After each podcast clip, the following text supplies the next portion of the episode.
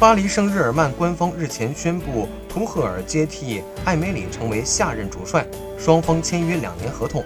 四十四岁的图赫尔曾在多特执教两年，他带队拿下了二零一六至一七赛季德国杯冠军。然而，在拿到德国杯冠军仅仅三天以后，就被多特解雇。虽然执教多特战绩不俗，但由于他对更衣室控制不力，与高层也矛盾重重，最终只能离开。巴黎非常欣赏图赫尔充满了攻击性和活力的战术理念，而图赫尔也非常开心能够执掌巴黎。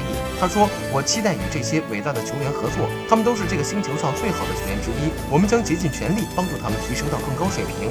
巴黎拥有非凡的潜力，这是我执教生涯最令人激动人心的挑战。